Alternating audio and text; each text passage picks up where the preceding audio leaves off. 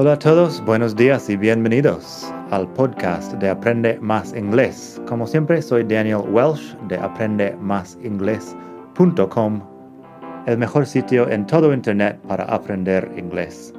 Este podcast te ayudará a hablar inglés como un nativo. Vamos allá.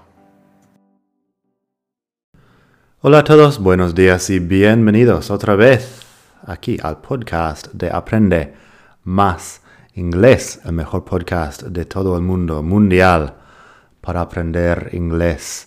Hoy vamos a hacer uno breve, pero voy a contestar a una pregunta que recibo muchísimo sobre cuáles son los mejores diccionarios en Internet para consultar. Muchos de esos diccionarios también puedes encontrar en formato papel si quieres irte a una librería o comprar algo en Amazon, pero hoy en día no me acuerdo de la última vez que busqué una palabra en un diccionario en papel. Lo hago en Internet casi siempre y hay unos muy buenos recursos. Así que eso es lo que voy a explicar ahora. Primero, pásate por madridingles.net barra 76 para los enlaces. También tengo un poco más información ahí, pero enlaces principalmente a estas cosas. Pero puedes también escuchar y encontrar los enlaces por tu parte. Tampoco es muy difícil. Primero, wordreference.com. Wordreference.com o wordreference.com me encanta. Es que yo sepa el mejor diccionario multilingüe que hay por ahí. Y yo lo uso casi siempre para buscar traducciones, incluso para cosas muy raras, incluso para expresiones de, de más de una palabra, phrasal verbs y todo eso. Siempre tienen buenos ejemplos, buenas traducciones para cosas que, bueno, que son del día a día y también cosas que no son del día a día. También tengo Merriam-Webster. Merriam-Webster es el mejor diccionario, well, el que a mí me gusta más si estoy haciendo, bueno, algo monolingüe. Tienen un tesauro, que no sé si es la palabra en español, pero es un diccionario de sinónimos. Diccionario de sinónimos, seguro que sí que se dice en español. Tienen ahí diccionario de sinónimos y también tienen la pronunciación. Hay un botón que pinchas para, el, ah, para escuchar la pronunciación. Pinchas el altavoz y ya tienes la pronunciación. Word Reference tiene eso para muchas palabras, pero no todas. Merriam-Webster yo creo que tiene en todas. Merriam-Webster está en m-w.com.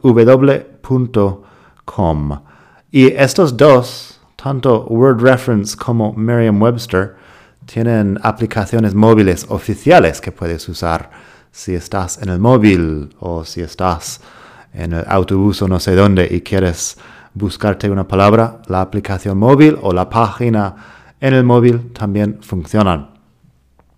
Por último, hoy quiero mencionar Cambridge Learners Dictionary.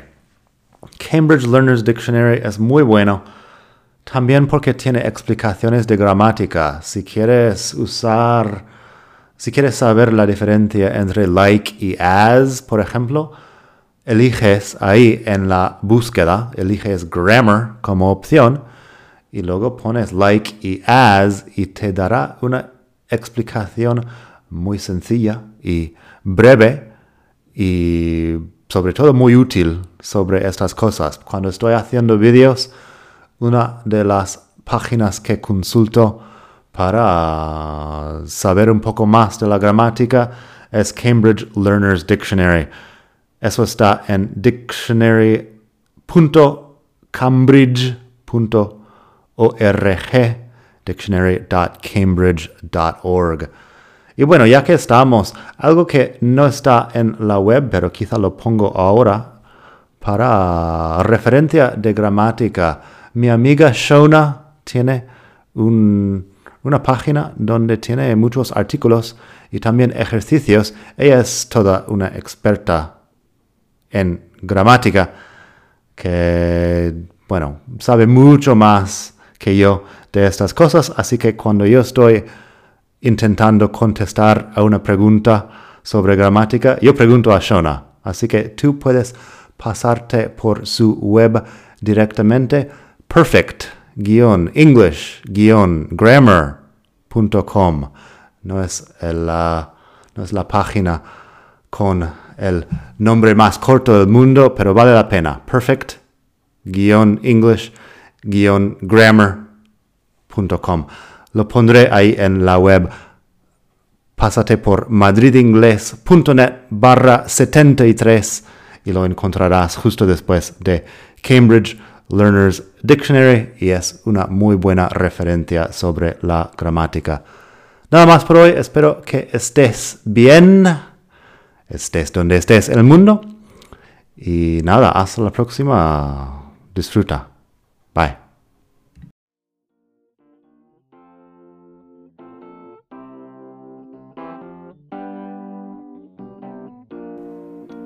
Gracias por escuchar. Como siempre puedes pasar por mi web aprendemasingles.com. Para mucho más tengo vocabulario, expresiones para hablar, phrasal verbs, gramática, pronunciación y mucho más en la web.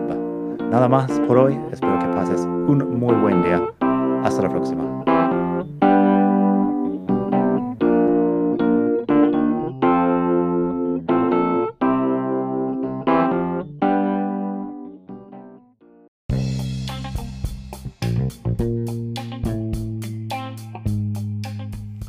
Hola de nuevo. Antes de terminar quería pedirte un pequeño favor. Si te gusta este podcast, puedes suscribirte en Apple Podcasts o bien en Spotify. Hay también la posibilidad de hacer una reseña ahí en Apple si estás escuchando eso en el iPhone. Y estas cosas ayudan mucho a dar visibilidad al podcast. Si quieres ver más sitios donde escuchar, los tienes en madridingles.net barra podcast. Eso te lleva a la página donde ves todas las aplicaciones que puedes usar para escuchar. Y también tengo un canal en YouTube que lo puedes ver en madridingles.net barra YouTube. Eso te llevará directamente al canal donde puedes suscribirte y ver todos los vídeos que hago sobre muchos temas.